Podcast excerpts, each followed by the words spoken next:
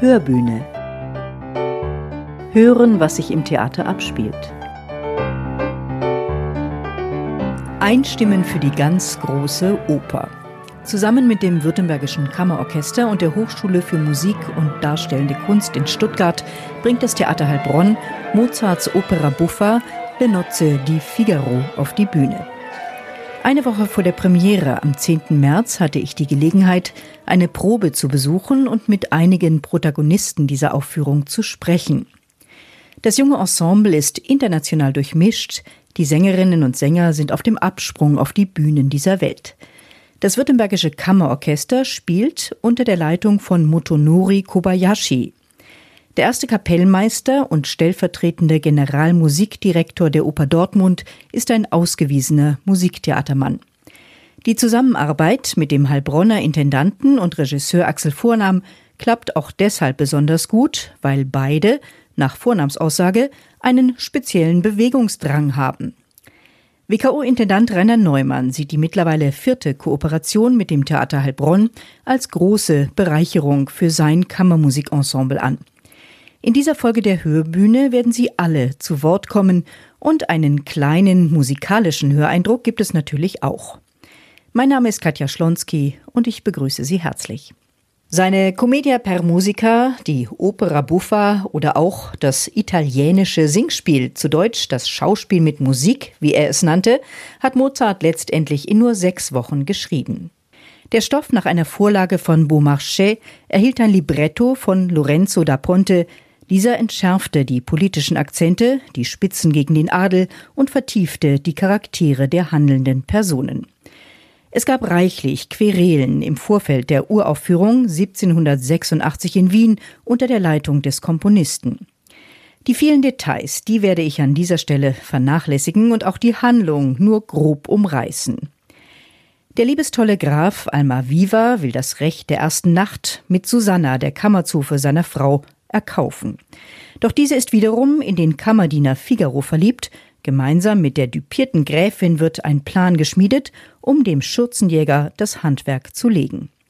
Ein Verwirrspiel mit vielen weiteren Teilnehmerinnen und Teilnehmern wie Marcellina, Basilio, Barbarina oder Cherubino.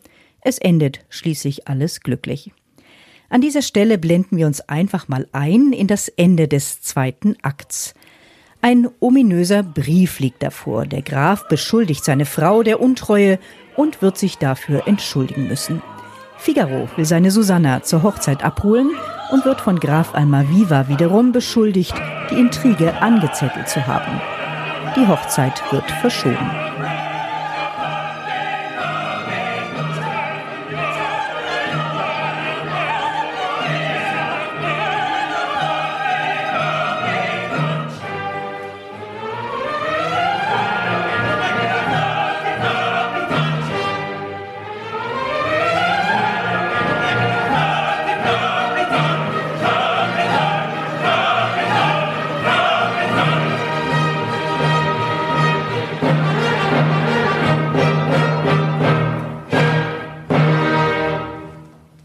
Bereits in der Probe vermittelt sich hier ein Fest der Musik und der Spielfreude. Der Heilbronner Intendant und Regisseur des Figaro darf seine Opernleidenschaft hier für die Bühne umsetzen. Das ist mittlerweile die vierte Kooperation mit der Hochschule für Musik und Darstellende Kunst in Stuttgart und mit dem WKO Heilbronn. Und es ist die dritte große Mozart-Oper. Passt Mozart besonders gut? Mozart macht einfach unglaublich viel Spaß, weil man da szenisch viel arbeiten kann. Und weil das auch etwas ist, wo man, glaube ich, mit jungen Sängerinnen und Sängern viel arbeiten kann und mit denen viele Dinge probieren kann, die sie so, glaube ich, von der Hochschule noch gar nicht vermittelt bekommen. Also was szenisches Arbeiten anbelangt, was Umgang mit Situationen anbelangt, wie ich mit dem Körper umgehe, also wie ich bestimmte Impulse setze und, und, und.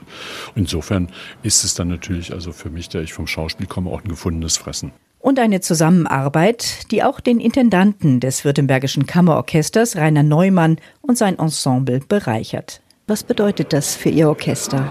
Also es ist einerseits natürlich eine großartige Ergänzung und Bereicherung für das Orchester, weil ein Kammerorchester normalerweise keine Oper spielt. Und die Kolleginnen und Kollegen freuen sich dann immer riesig drauf, schon im Vorfeld, wenn es wieder heißt, es steht eine Oper auf dem Programm. Und es ist, äh, was das Künstlerische angeht, natürlich auch neben der Bereicherung, auch eine Herausforderung. Aber ich glaube, dass das Kammerorchester aufgrund seiner Musiziererfahrung eben in dem Kleinen ideal geeignet ist und auch ganz speziellen, wunderbaren Klang hervorbringt, wenn es dann eben sozusagen in die äh, große Operngattung rüberwechselt.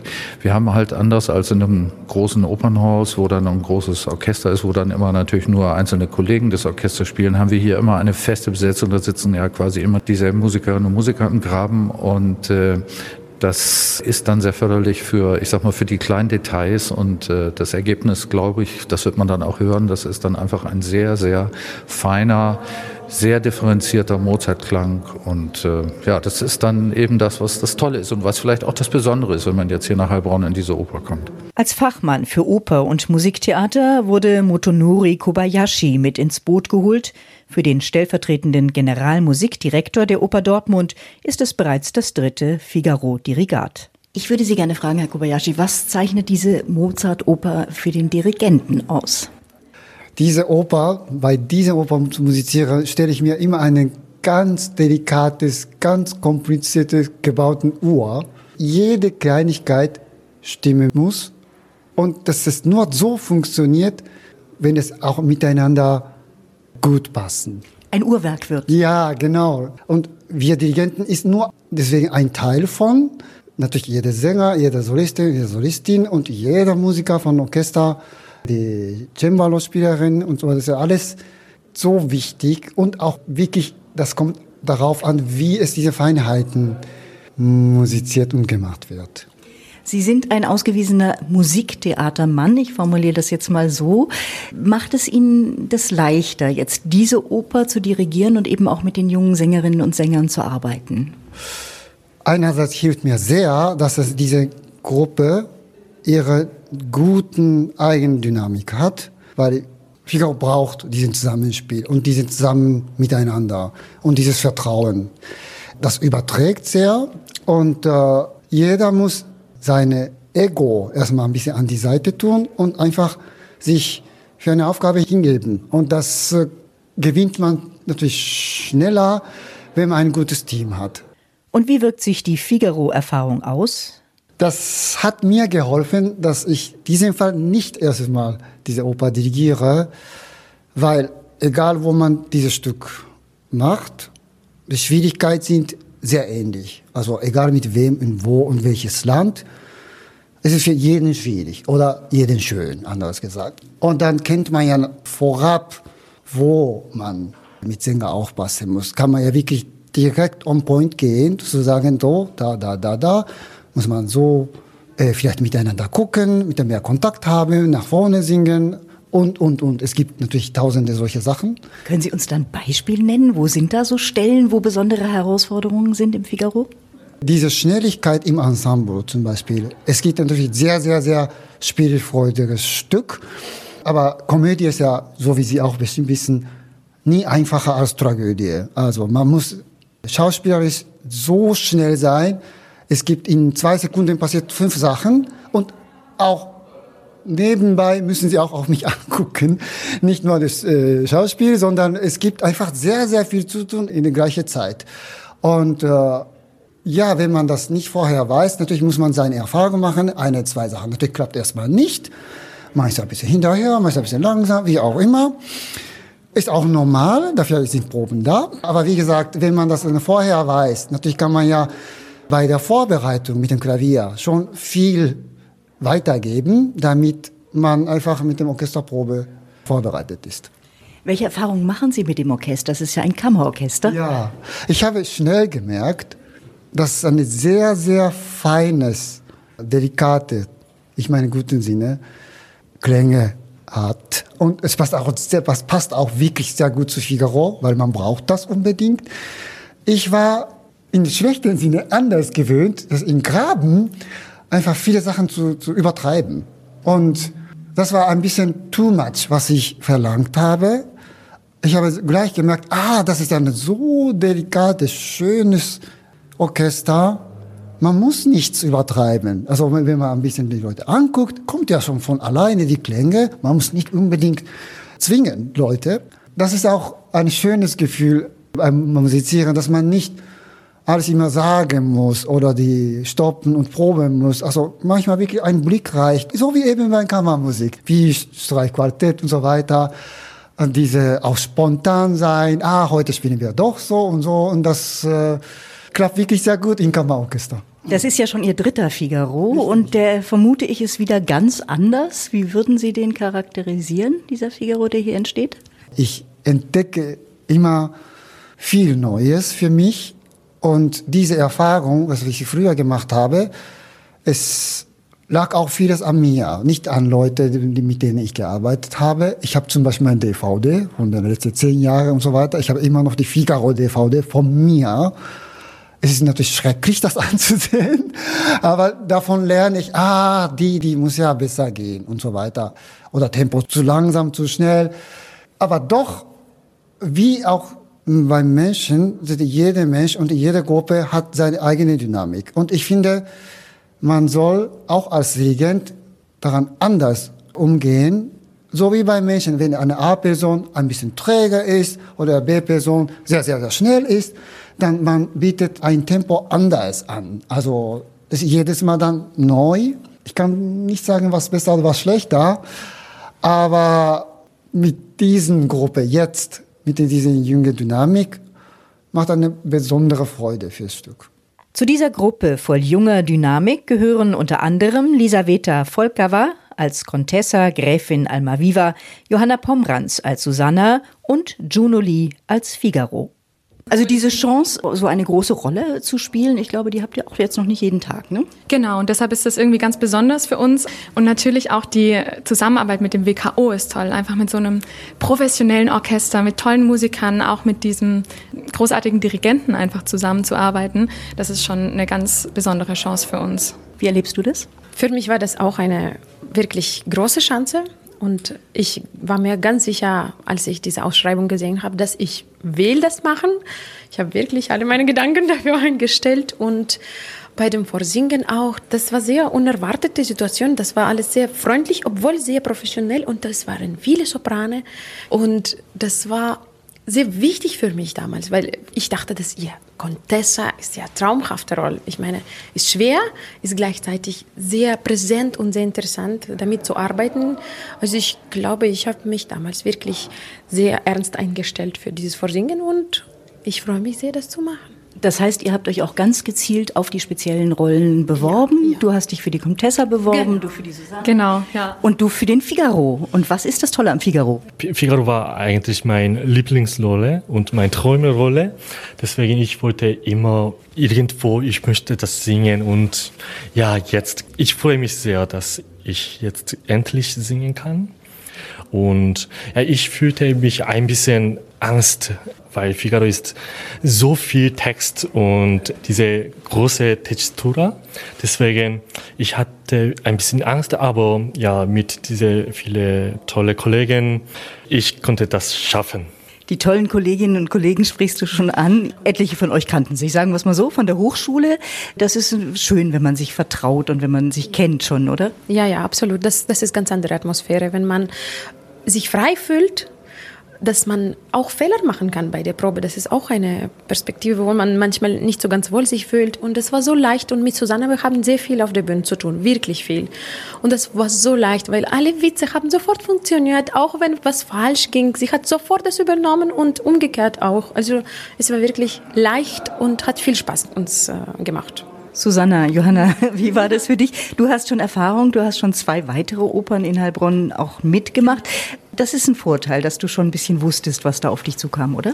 Genau, also ich wusste ja schon so, wie der grobe Ablauf sein würde und natürlich auch die Zusammenarbeit mit Axel Vornahm kannte ich schon von den anderen Produktionen. Umso schöner ist natürlich, dass ich wieder zurückkommen durfte. Aber diesmal ist natürlich schon nochmal, also Susanne hat schon nochmal andere Herausforderungen als die Rollen, die ich bisher gespielt habe. Einfach weil es die längste Opernpartie ist, die es überhaupt gibt. Also Susanna ist immer auf der Bühne, also fast immer, sage ich mal. Und ja, einfach immer präsent zu sein, dass wirklich auch sich die Kraft so einteilen zu können, dass man diese ganze Rolle von Anfang bis Ende dann auch an den Abenden wirklich stemmt. Wie weit hat man denn eigentlich Respekt vor so einer großen Oper, die schon so viel aufgeführt worden ist? Also man hat schon großen Respekt, beziehungsweise ich habe schon großen Respekt, muss ich sagen. Eben ganz besonders auch dann vor, jetzt gerade bei Susanna, vor der Arie, die eben einfach jeder kennt. Ähm, und man weiß, sie wurde schon so oft auch so schön gesungen und ähm, ja, man hat schon Respekt, aber gleichzeitig freut man sich auch diesmal irgendwie sein eigenes reinzugeben und seine Interpretation zu zeigen. Nun habt ihr ja mit Axel Vornahm einen Schauspielregisseur. Ist das was Neues für euch? Ist das eine andere Arbeit, die ihr hier erlebt? Für mich dieses Gesichtspiel oder kleines Detailspiel konnte ich mehr lernen. Ja, das war super. Ich fand es auch eigentlich sehr leicht, die Arbeit mit äh, Herr Vornam. Während des Studiums hatten wir auch natürlich wie szenisch-musikalische Unterrichte als auch äh, Schauspielunterrichte, einfach reiner Schauspiel. Ich kann nicht sagen, das war so unterschiedlich. Nein, das war leicht. Wir haben uns gut verstanden. Er war sehr mh, mm, aufmerksam zu uns und er hat uns auch ziemlich viel Freiheit gegeben. Und nur wenn dann was korrigiert sein sollte, natürlich, er war dabei und uns das ein bisschen auf richtige Weg zu stellen. Aber das war leicht. Es war überhaupt keine Frage, dass, ob das Schauspiel oder Oper so unterschiedlich sind. Heutzutage, Oper ist auch ja nicht nur stehen und singen. Das ist so lebendig, so flexibel und so aktiv, dass man fast kaum unterscheiden kann, wo einfach Schauspiel und wo Operschauspiel ist. Nun wurde ja mit Motonori Kobayashi extra ein äh, Musiktheatermann eigentlich geholt. Als Dirigent war das für euch spürbar? Ist das eine Unterstützung? Absolut. Also man merkt, dass Motonori Kobayashi einfach die Oper so gut kennt und das hat man von der allerersten Probe angemerkt. Er weiß, was jedes Wort bedeutet und hat ganz besonderen Wert darauf gelegt, dass man zum Beispiel beim ersten Mal, wenn ich sage Don Basilio, dass man schon hört, dass ich diesen Menschen nicht leiden kann. Und da merkt merkt man natürlich schon seine äh, Opernerfahrung und dass er ja, den Stoff gut kennt, das Stück gut kennt, ähm, toller Musiker ist. Wie ging es dir? Ja, und er macht unsere Probestimmung auch sehr gut. Ja, deswegen, äh, es hilft uns auch sehr, sehr, sehr, sehr toll. Ja. Da wird der Spaß an der Freude doch richtig hörbar. Ich möchte noch einmal auf den Inhalt des Figaro eingehen. Zu Entstehungszeiten galt diese Oper mit ihrer Adelskritik und den selbstbewussten Frauenfiguren als revolutionär.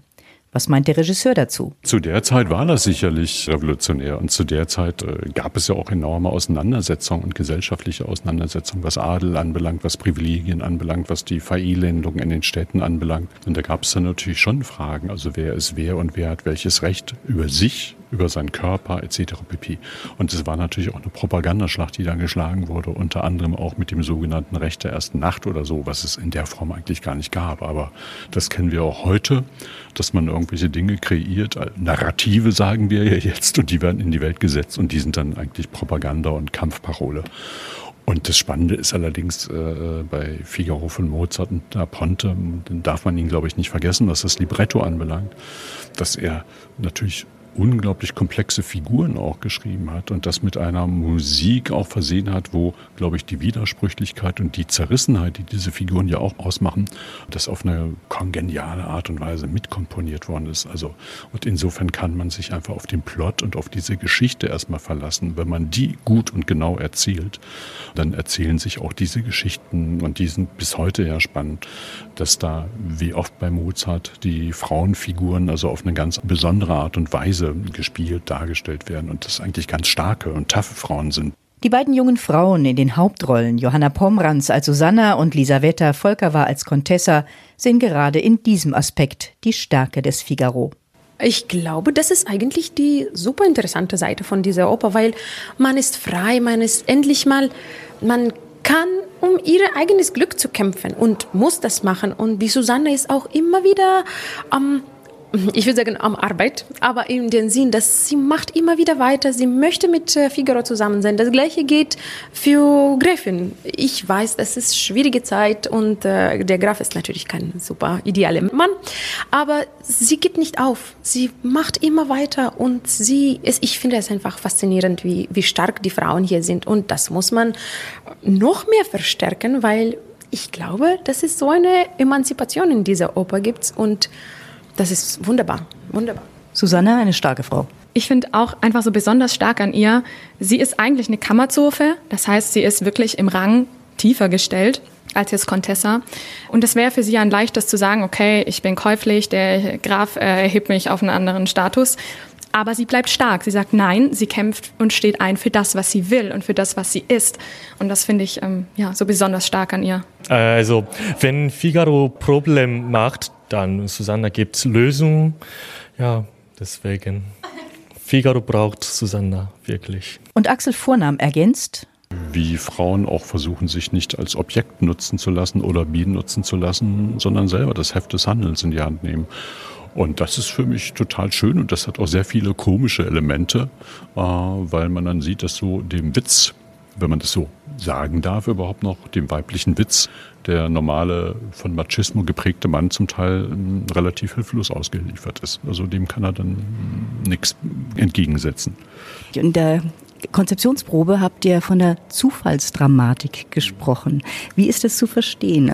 Naja, also wenn man das das erste Mal liest oder wenn man versucht, diese Geschichte zu erzählen, was da von Anfang bis Ende passiert, dann hat man ein Riesenproblem, da eine stringente Geschichte erstmal zu erzählen, weil die so kompliziert ist und so meandert, wer welchen Brief gerade hat, wer gegen wen intrigiert oder wer welche Seiten gewechselt hat, um gegen jemand anderen zu intrigieren und wer welche Rollen getauscht hat und, und, und. Das war selbst für uns während der Probenarbeiten, auch für die Sängerinnen und Sänger, die das ja auch x-mal gelesen hatten, manchmal immer wieder die Frage, weiß ich das jetzt schon? dass der das macht oder welchen Brief habe ich denn jetzt mit dabei und das und das. Und das ist schon äh, hochkomplex und sehr fein gesponnen, äh, diese ganze Geschichte, die da entwickelt worden ist. Ja, und da sind natürlich viele Dinge, die dann da passieren, also wo dann unverhofft Dinge dazwischenkommen und sich dann auf einmal die Situation gänzlich ändert, weil jemand zur falschen Zeit am falschen Platz ist oder weil ein Brief äh, dem Falschen in die Hände fällt oder weil ein Bändchen liegen geblieben ist oder ein Hut am falschen Platz ist oder wo man meint, da ist der oder der. Also das ist schon hochspannend. Unterstreicht die Musik von Mozart eigentlich diese Geschichte oder konterkariert er das manchmal auch? Hm, das ist unterschiedlich. Also es hat ganz unterschiedliche Qualitäten, also nicht im Sinne von gut oder schlecht, sondern Qualitäten. Man sagt, da hat man eben so eine tolle Arie Dovo Sono von der Gräfin, also die wirklich von einer tief verletzten Frau erzählt, die ihren Mann wieder haben will und das reflektiert und so. Und da ist diese Musik wunderschön, die einfach diese Verletzung und diese Auseinandersetzung, die sie mit sich selber trägt und kommentiert und miterzählt. Und dann hat man natürlich auch andere Dinge, Musiken, die, sage ich mal, auf eine ganz komische und freche Art und Weise manchmal Situationen wirklich konterkarieren, unterlaufen, wo auch musikalisch was anderes läuft als das, was da gerade gesungen wird oder so. Und das ist natürlich spannend, genau diese Widersprüche dann zwischen der szenischen Aktion und dem, was da musikalisch eigentlich skizziert ist, sozusagen mitzuerzählen. Wie war denn die Zusammenarbeit mit den jungen Sängerinnen und Sängern? Die stehen ja alle noch am Beginn ihrer Karriere und wir durften jetzt ein bisschen in die Proben reinschauen. Also man spürt da schon auch im Zuschauersaal diese Begeisterung und diese Freude, die da über die Rampe kommt. Hat sich das auch in der Regiearbeit so niedergeschlagen? Ja, das ist schon was anderes. Also ich muss mich ja auf die Proben ganz anders vorbereiten als im Schauspiel. Also ich sitze wirklich jeden Morgen vor der Probe zu Hause mit dem Klavierauszug, höre mir die Musik an und komponiere im Prinzip die Szenen durch, was das Darstellerische anbelangt oder so. Also weil man da mit sehr, sehr genauen Vorstellungen reingehen muss, wann wer wo ist und welche Geschichten man erzählt, wie man das körperlich umsetzt, wie man eine Situation auch im Arrangement baut. Und das ist einfach was Schönes. Und da sind die aber total neugierig, das auszuprobieren, zu gucken, zu machen. Und das macht einfach einen großen Spaß. Die sind da unverdrossen und mit einer Lust und mit einem Spaß dabei. Und diese Begeisterung, die scheint auch in den Orchestergraben geschwappt zu sein.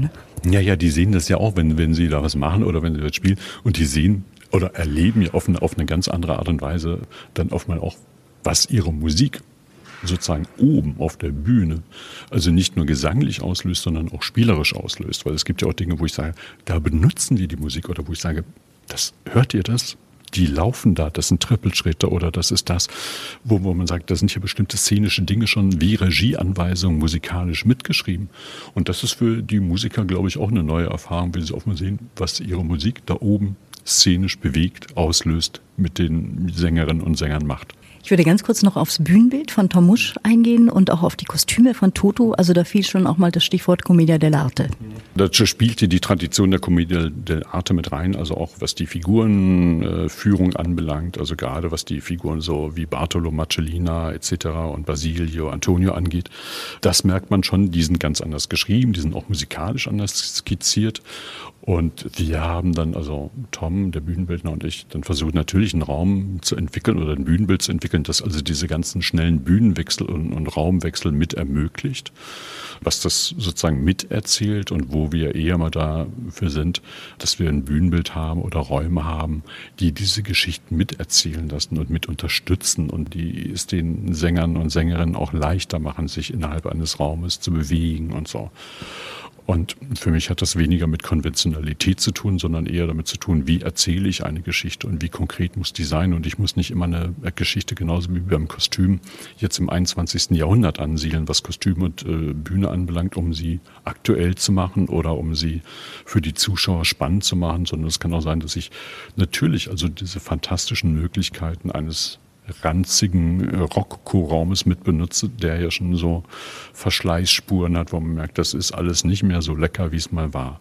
Und wo man natürlich also auch mit so einer Art Opulenz von Kostümen spielen kann und wo man die Figuren auch sozusagen stärker charakterisieren kann und den Sängerinnen und Sängern ja auch durch Kostüm helfen kann, wie sie sind oder was sie für Figuren sind. Ich muss die nicht immer alle in Business-Kostüme und Business-Anzüge reinsetzen, nur um zu sagen, wir sind jetzt im 21. Jahrhundert und auch da gibt es die und die und die Probleme. Das kann man machen, aber es ist nicht meins unbedingt. Und das Bühnenbild ist eine Drehbühne. Es gibt viele Öffnungen, es gibt Türen, es gibt Wände, es gibt Möglichkeiten, sich zu verstecken, es gibt Kamine, durch die man krabbeln kann und es gibt dieses Rokoko-Ambiente. Das Bühnenbild muss ja ganz viel können. Also wir müssen vier verschiedene Spielorte haben. Wir müssen Türen haben, durch die Figuren verschwinden, wieder auftreten. Also Klapp, Klapp, einer dahin, einer dorthin. Das war zu Hause für mich auch wie eine Choreografie. Das ist schon wie ein Krimi, den man da zu Hause macht. Und das muss das Bühnenbild alles können. So, und das muss das Bühnenbild auch können, dass das also auf der Musik auch funktionierende Verwandlungen sind. Also ich kann jetzt nicht sagen, wir haben eine schöne Mozart-Musik und dann holpert's und klappert's auf der Bühne und das wird dann umständlich umgebaut, sondern das muss dieses Tempo, diese Leichtigkeit auch mittragen. Und das ist schon toll. Also wenn man dann sieht, also die Verwandlung vom dritten zum vierten Akt, wo also ein, ein Innenraum sich innerhalb von wie viel haben wir, 35 Sekunden, in einen Außenraum verwandelt und eigentlich die ganze Bühne auf einmal fast leer ist. Und das ist dann schon sowas, wo ich sage, das ist Theaterzauber. Dann lassen Sie uns doch jetzt noch mal kurz reinhören, ohne Anspruch auf HiFi-Qualität. Hier ein paar Takte vom Ende des vierten Akts, vom Ende dieser Oper, wo dann quasi wieder jeder Deckel seinen Topf gefunden hat.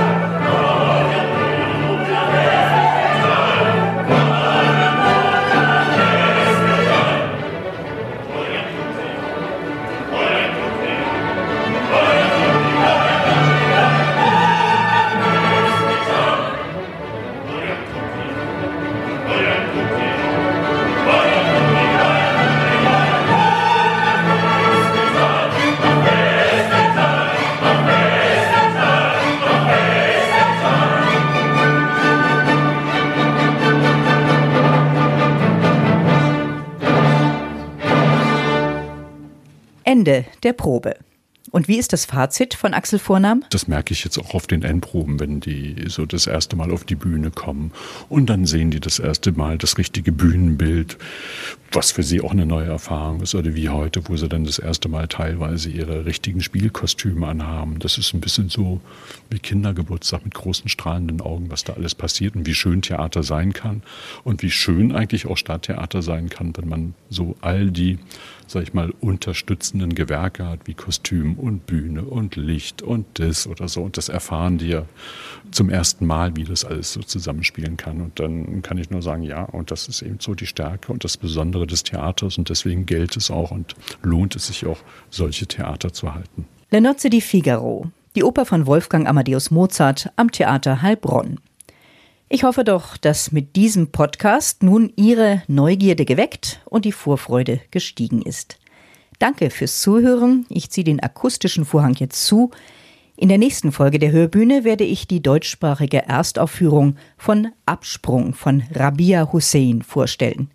Regie Elias Perrig, ab dem 15. April zu sehen in der Box am Theater Heilbronn. Bis dahin, lassen Sie sich's gut gehen. Ihre Katja Schlonski.